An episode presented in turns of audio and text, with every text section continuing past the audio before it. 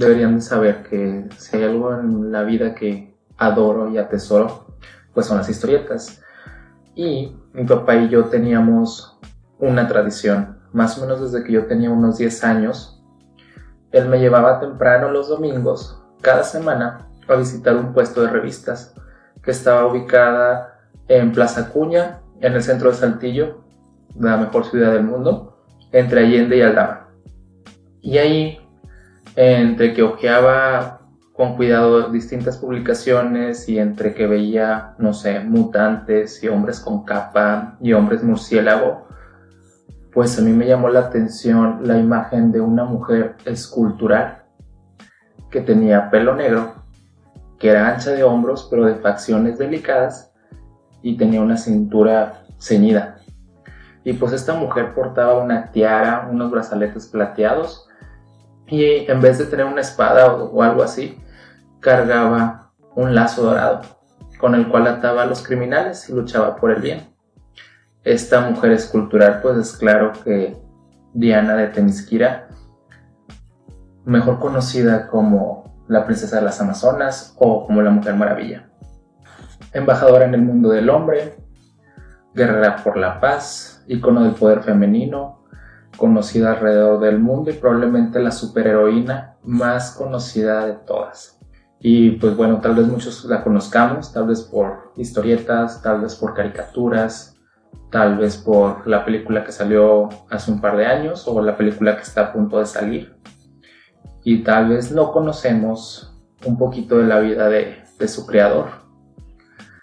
Pues su creación está completamente relacionada a la vida amorosa de su creador. Él tenía a su esposa Elizabeth y junto a, la estudiante de él, que se llamaba Olive, pues vivieron una relación poliamorosa que de alguna manera se convertiría en la inspiración para este personaje. Y pues relación que llevaría a un juicio mediático y judicial acerca del personaje. Y pues bueno, quédate y te cuento.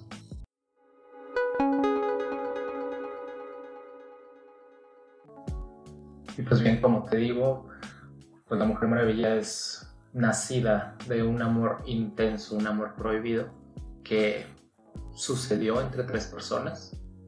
Eh, pero pues bueno, vamos a ver quiénes son los involucrados. Primero que nada está el profesor Marston. El profesor Marston estudió psicología en la Universidad de Harvard en 1921, pero la escritura siempre fue una pasión para él.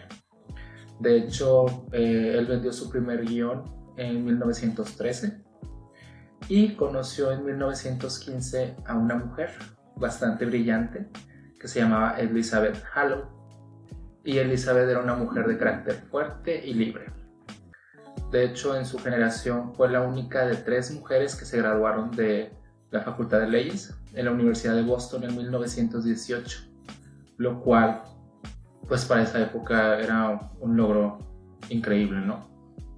Y pues bueno, la pareja empezó a trabajar juntos y empezaron a trabajar en cierta idea revolucionaria que de cierta manera se convertiría en lo que hoy conocemos el polígrafo o el detector de mentiras.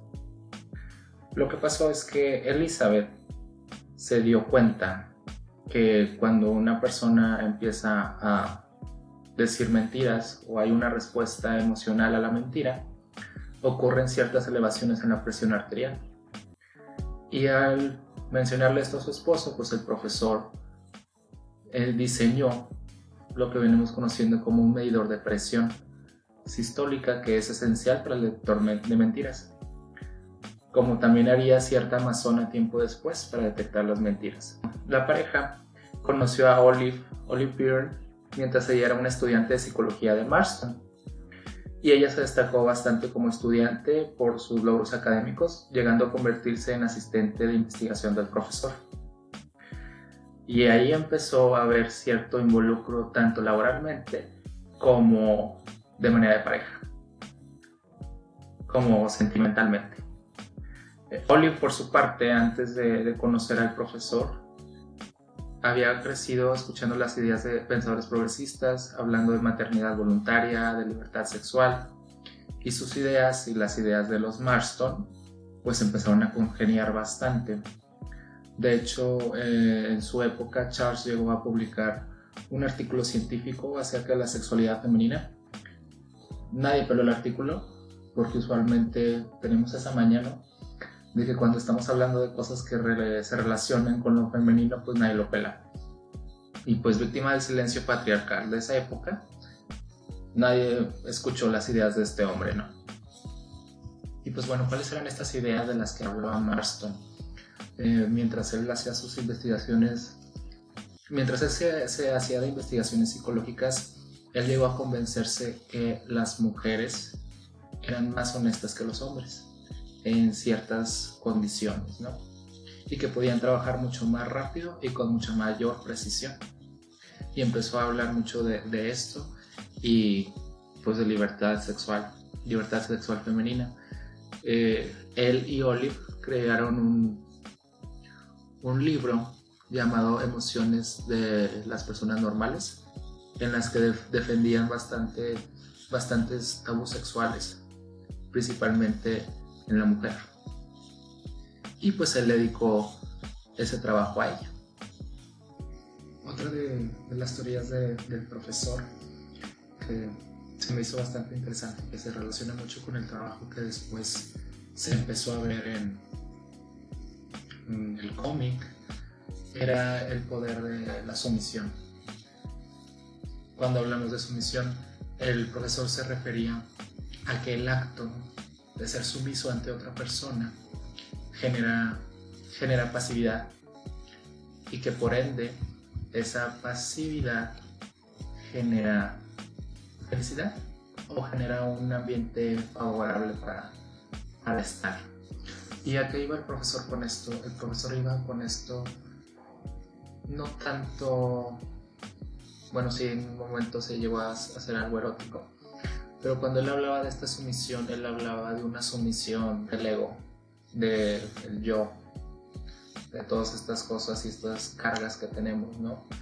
Y cuando uno libremente acepta eh, ponerse bajo la autoridad de alguien más y encuentra el disfrute en eso, bajo ese control que alguien más le está dando, puede encontrar entonces una vida más estable o más placentera o más feliz.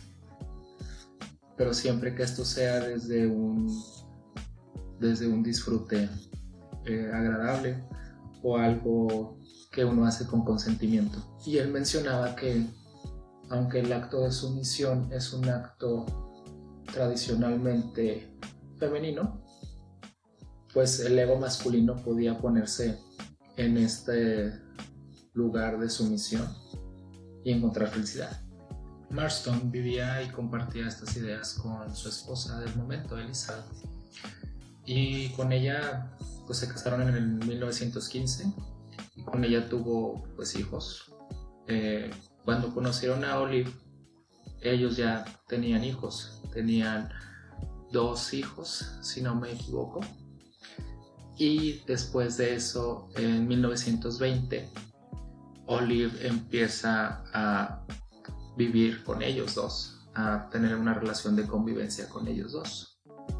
Se dice incluso que en este año, en 1920, ella se casa simbólicamente con ambos, con William y con Elizabeth, usando ciertos brazaletes de plata muy característicos, que posteriormente después serían parte del atuendo de la Mujer Maravilla.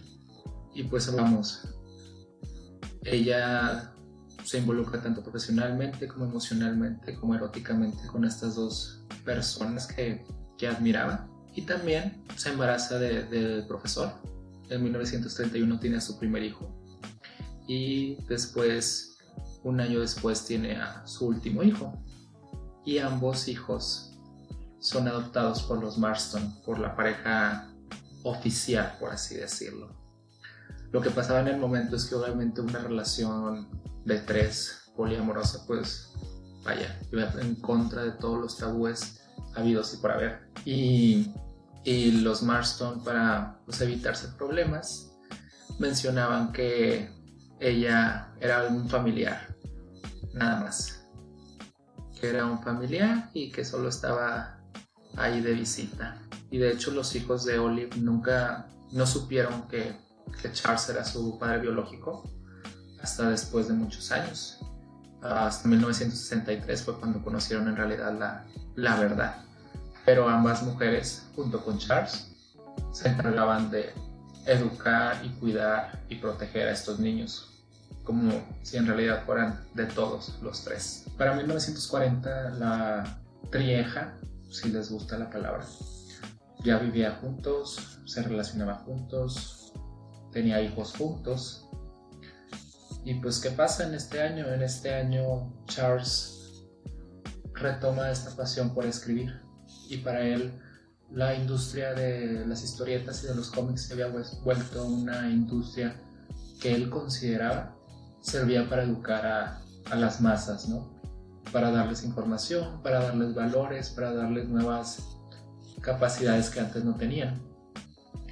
Entonces cuando él empieza a, escribir acerca de la importancia de las historietas, un, hombre que trabajaba en los cómics Max Games se le acerca y le dice, bueno, pues si tanto te gustan las historietas, pues ¿qué te parece si diseñas un, personaje, ¿no? Un personaje nuevo, un, un superhéroe nuevo. Claro que en esta época que es conocida como la época dorada de las historietas, pues las figuras que existían en las historietas eran masculinas. Vaya, Superman y Batman eran lo que vendía y lo que estaba ahí. Y Charles se dijo a sí mismo, ¿qué tipo de personaje quiero que esté ahí? ¿Qué tipo de personaje quiero que, que sea un líder para las personas del futuro? Y él solo pensó en una cosa, tiene que ser un personaje que no pelee o no gane las batallas solamente con golpes y con actitudes destructoras, que son tradicionalmente valores más masculinos, sino que pudiera salvar eh, al mundo con amor. Y cuando él pelotea esta, esta idea sobre un, un superhéroe que es tan fuerte como Superman, pero que salva el día con amor, su esposa Elizabeth le dijo, pues la única manera en la que puedes hacer que eso funcione es que sea una mujer. Entonces Charles se dijo a sí mismo, ¿por qué no? La historia cuenta que él tomó todas esas habilidades y todas esas características que tanto veneraba de su esposa y de su otra esposa, por así decirlo, y las juntó en una criatura que era tan fuerte como Superman pero que era bella, que era atenta y que, tenía, estas cualidades femeninas que siempre son rechazadas. Eh, cualidades femeninas como la bondad, la esperanza, el dar cariño. Y pues él dijo, con esto es con lo que va a salvar al mundo. Pues bueno, este superpoder que ella tiene, ¿no? este lazo dorado que le permite hacer que los criminales cuenten la verdad, pues provino mucho del trabajo que él hizo con el polígrafo, que él y su esposa diseñaron, porque él confiaba totalmente y siempre pensó que una mujer siempre iba a ser mucho más honesta que un hombre. Y por eso pues, la, princesa Diana utiliza el lazo de la verdad. Para Charles era muy importante esta representación femenina de, de un nuevo tipo de, de personaje porque lo que Charles veía y lo que tiene mucha razón es que somos como sociedad bombardeados una y otra vez por estas imágenes de lo que es y no es correcto en una mujer, ¿no? Eh, él decía, estamos aventándoles tanta información a los niños y a las niñas y a las personas en general que hasta estamos haciendo que de cierta manera las niñas ya ni siquiera quieran ser quieran tener estas características que, que son conocidas como de mujer, ¿no? ¿Por qué? Porque pues decimos que tener sentimientos es, ay, es de niñas, ser amables, pensar en la paz, ser bondadosos o bondadosas, todas estas características tradicionalmente femeninas, pues en un personaje superheroico pues no se veían, ¿no? Entonces él decía que se necesitaba este tipo de representación de una mujer que claro que era fuerte, que tenía poder, pero que a la vez tenía estas cualidades femeninas, la bondad, eh, la paciencia, el amor, para que, vaya, fuera un, modelo a seguir para, para las mujeres para las niñas de esa época. Entonces pensó, pues qué mejor que darle estas cualidades femeninas pues a alguien que es tan fuerte como Superman. Cuando le hacían entrevistas a Charles de qué es lo que pretendía ¿no? con, esta, con este personaje, él mencionaba que más que un cómic, La Mujer Maravilla para él era una propaganda, una propaganda del tipo de persona que a él le gustaría que dominara el mundo, ¿no? O sea, prefería que el líder, o más bien en este caso la líder del mundo libre, fuera una mujer, una mujer honesta, fuerte, pero con todas estas cualidades que muchas veces damos por sentadas en las mujeres. Pues aparte de todas estas cualidades que, esta mujer tiene, ¿no? Su inteligencia, su fuerza, su nobleza, su paz. En la época dorada de los cómics, extrañamente, por alguna razón muy relacionada a, estas prácticas que tenía su creador, la Mujer Maravilla se veía en situaciones de ataduras, de bondage o bondaje. Porque para Charles y para su esposa, sus esposas, esta era una práctica muy noble. Porque como recordarán al, al inicio de este programa, para Charles de hecho, para muchas personas que ahorita practican la práctica de amarrar gente si les gusta, o el BDSM, bondaje, disciplina, sadomasoquismo, el entregar este acto de sumisión es un acto noble, es un acto de confianza, es un acto de amor y de respeto entre dos o más personas. Entonces también era algo que él quería transmitir durante esta época que él escribía las historietas de, la Mujer Maravilla. Y pues bueno, cómo tomó la sociedad persinada estadounidense principalmente a una mujer fuerte, bella, que vivía en una isla llena de mujeres bellas y perfectas y que aparte amarraba hombres y mujeres con un lazo. Pues muy bien, al principio no muy bien y de hecho siempre hubo esta crítica que se le dio a, la historieta, que aparte de que practicaba mucho estas escenas bedecemeras en las que se amarran personas, pues que había siempre un, un contexto y un subtexto de lesbianismo, ¿no? Muy fuerte. Y pues claro que las actitudes conservadoras no pararon de llegar. ¿Y qué sucedió? Pues empezó a haber esta enorme crítica hacia el personaje. De hecho, en 1954 se publicó un libro que para aquellos que somos conocedores del cómic, pues es bastante, bastante famoso. Este libro lo escribió un psicólogo que se llama Frederick Werman y este libro se llama La seducción del inocente. En este libro lo que este psicólogo expresa es que la industria de las historietas está provocando el declive y el degenere de la sociedad americana moderna. Vamos aparte por atacar a, la Mujer Maravilla. Como dato curioso, este libro se que publicaba y decía y juraba y perjuraba que Batman y Robin tenían una relación homoerótica y eso estaba provocando todos los problemas de la sociedad. Y de igual manera mencionaba que la Mujer Maravilla estaba lesbianizando si es que esa palabra existe, a la juventud de Norteamérica y aparte pues estaba llena de violencia sexual, porque pues cómo podía verse amarrar tantas personas, ¿no?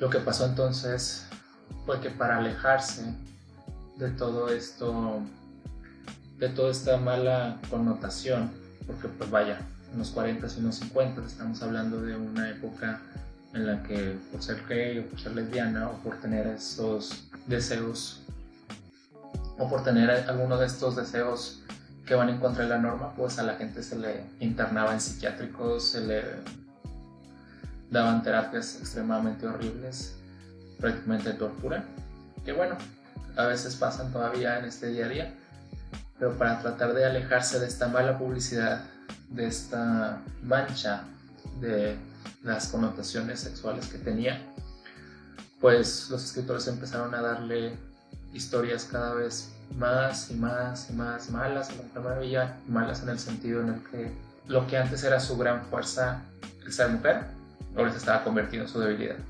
Había cada villano barato que se aprovechaba de, de su feminidad ingenua, entre comillas, y le engañaba por su vanidad o porque quería ser bonita, cosas por el estilo.